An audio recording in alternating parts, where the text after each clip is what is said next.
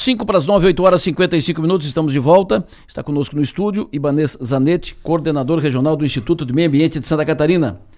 Iba, bom dia. Bom dia, bom dia, Delor, bom dia a todos os ouvintes da São Maior. Prazer tê-lo conosco aqui. Uh, acontece amanhã, em Nova Veneza, um encontro, encontro estadual, do programa pa Penso Logo Destino. Acontece amanhã em Nova Veneza. Que, que é esse, que, que é esse programa e quem estará nesse, nesse encontro? O que vai sair desse encontro? Como você mesmo disse, o programa Penso Logo Destino é fazer a coisa certa com os nossos resíduos, né? Destinar de forma correta. A logística reversa, que tem esse nome bonito, mas nada mais é do que tu pegar um pneu, uma televisão, é, bens de consumo duráveis que a gente chama, né? E destinar de uma forma correta. E as empresas estão muito preocupadas com isso, porque é uma obrigação delas também. E em 2020 o IMA começou um projeto com o Cícero Luiz, que é um funcionário efetivo do IMA, e esse projeto ganhou grandes proporções. Hoje são mais de 220 municípios que participam desse projeto em Santa Catarina. É, o IMA começou atacando as cidades com até 20 mil habitantes, que são cidades que não têm um, uma envergadura para fazer um projeto de reciclagem, de coleta seletiva. E esse projeto cresceu, chegamos a 220 municípios. E, e, agora faremos um evento de capacitação dessas equipes né, que participam nos municípios. Nova Veneza, o prefeito Rogério Frigo foi bem parceiro, é, por ser uma cidade turística também aceitou. Vamos fazer é, esse evento amanhã com mais de 360 inscritos e 100 municípios do estado de Santa Catarina participando.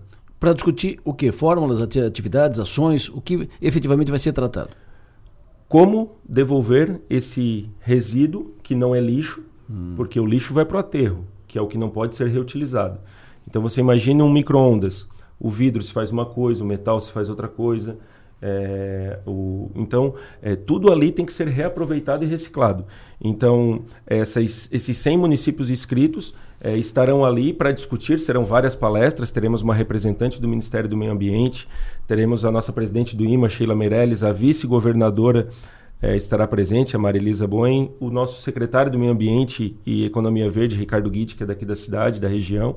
Então, tudo isso a gente vai aproveitar é, para encaminhar isso. Outra, outra pauta muito importante nessa questão da logística reversa, que ainda não é muito bem feito, é a questão do vestuário, da roupa. Né? Santa Catarina hoje é o maior produtor de, de vestuário do Brasil, então a gente tem que começar a se conscientizar é, com a reciclagem de todo e qualquer tipo de material que possa ser reciclado. Eu conheci numa cidade na, na Alemanha, uh, conheci uma cidade da, do interior da, da Alemanha que tinha uma vez por semana num determinado local, as pessoas passavam lá e, e, colocavam televisão que não usa mais, a geladeira que não usa mais, a, a mesa, a cadeira e tal. Uh, não é coisa inútil, uh, quebrada, não, é que não usa mais. Aí você vai vai fazer o quê? Coloca lá e as pessoas, inclusive, passam lá, na Itália também tem, tem disso, as pessoas passam lá e vão pegando, vão, cada um pode pegar, levar, vão montando a sua casa com aquilo, com uma geladeira usada, com uma televisão usada, com uma mesa, cadeira, sofá, cama e, a, e assim por diante. Por aqui vocês pensam alguma coisa parecida? É que, na verdade, no, no, nos países de primeiro mundo, nos Estados Unidos, isso acontece também, né? Essa movimentação de, de produtos, ela é muito maior, né? com um salário mínimo tu compra um, um bem de consumo durável, então tu consegue trocar muito mais rapidamente. A nossa ideia do, do, do, programa do IMA é fazer com que esse material inútil volte de forma consciente. Hum. Mas essa, essa ideia sua, ela é, ela, é, ela é muito interessante. Quando eu estive na Fundai em Sara, a gente cogitou também fazer algo com assistência social nesse sentido. Um sofá que tem utilidade, volte para um pavilhão, para algum lugar onde ele possa ser doado para outras pessoas. Isso. Eu acho que o grande caminho é esse. O que acontece é que cada vez mais os bens duráveis eles estão menos duráveis, né? As próprias empresas fazem para ter essa rotatividade. É, no vestuário é o fast fashion, né? O homem odeia isso, mas a mulher adora. Ela prefere pagar menos, mas usar duas vezes e poder descartar, né? Então essa é a grande sacada e a gente tem que ver o que, que vai se fazer com todo esse material. Né? Ibanez, quando se fala de logística reversa, existe uma cadeia de, de, de, de profissionais envolvidos, ou que deveriam estar envolvidos, né? É, para quem vai fazer a destinação, para quem vai fazer a coleta, para quem vai fazer a separação de tudo isso. A região tem essa mão de obra disponível? Ou, ou esse programa de amanhã pretende abordar esse assunto também? Os grandes municípios da região, Criciúma, Içara, Araranguá, alguns outros, eles já possuem parcerias com as empresas, com as associações de catadores, né? Porque hoje é, esse é um, o alumínio, é, 98% do alumínio no Brasil hoje é reciclado. Muitas vezes não é por conscientização, é por necessidade, né? Que o catador vai lá, busca esse alumínio para fazer dinheiro, para se sobreviver. Mas a ideia é que cada vez mais esse produto volte para para o nosso para o reuso, né? Nada se joga fora no mundo. Tu ou tu deposita num aterro que vai ficar ali inerte para o resto da vida. Graças a Deus hoje temos aterros, né? Que até na década de 80 e 90 eram lixões, né? Então a nossa ideia num evento como esse, trazendo mais de 300 pessoas, é achar caminhos para que que isso aconteça de, da, da forma correta. Até porque hoje o custo de uma tonelada no aterro sanitário ele é altíssimo. Então, muitas vezes, o, o próprio prefeito ele vê essa questão de reciclagem, de coleta seletiva, como um custo. Mas ele não é, porque o que você investe ali, você deixa de gastar é, com o depósito no aterro. Perfeito. Uh, não era o que tu queria, mas inevitável tu vir aqui no, no estúdio e não dar duas, duas pinceladas, duas costuras sobre política. Meio ambiente, vamos lá. Isso, meio ambiente, falamos bastante, é sempre importante falar, mas o, tu foi candidato a, a vereador, foi integrante do, do primeiro escalão da, da prefeita da, da Alvânia durante o período, até assumir na, na regional do, do, meio ambiente. Eu quero te ouvir sobre como é que tu está antevendo o ano 2024 em Sara. O seu partido PL terá candidato a prefeito, estará na, na majoritária? O que, que vocês estão tratando, discutindo sobre isso? Hoje nós temos um encaminhamento com os nossos deputados, tanto estadual quanto federal, e, e com o governador, que o PL tem que estar na majoritária. Então, partindo daí, a, as conversas iniciam. Estamos no governo, o PL participa do governo da Alvânia e gostaríamos muito de estar com ela.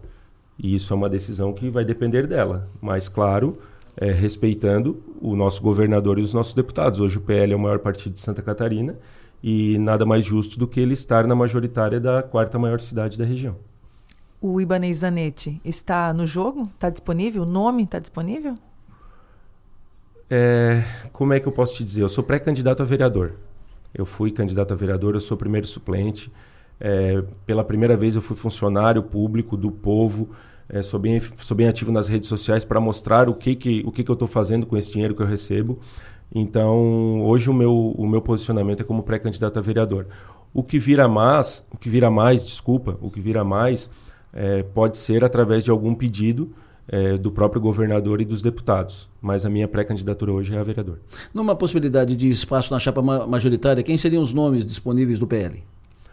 Hoje a gente tem um convite formal para o vice-prefeito vir para o PL, a gente tem o Adilton Tramontim, a gente tem o meu nome posto, é, tem algumas outra, alguns outros empresários que, que, que, que, que são muito.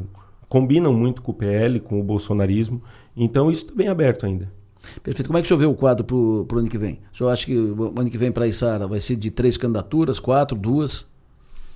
Eu acredito que não passa de duas. Duas candidaturas? É, eu acredito. Talvez uma de esquerda, né?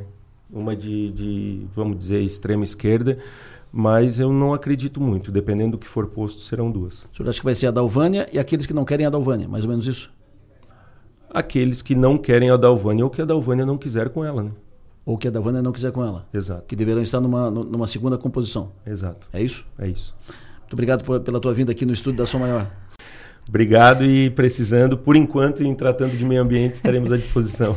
Perfeito. Ibanez Nete, coordenadora regional do Instituto de Meio Ambiente de Santa Catarina, falando conosco sobre o encontro que acontece amanhã em Nova Veneza. Prazer recebê-lo sempre.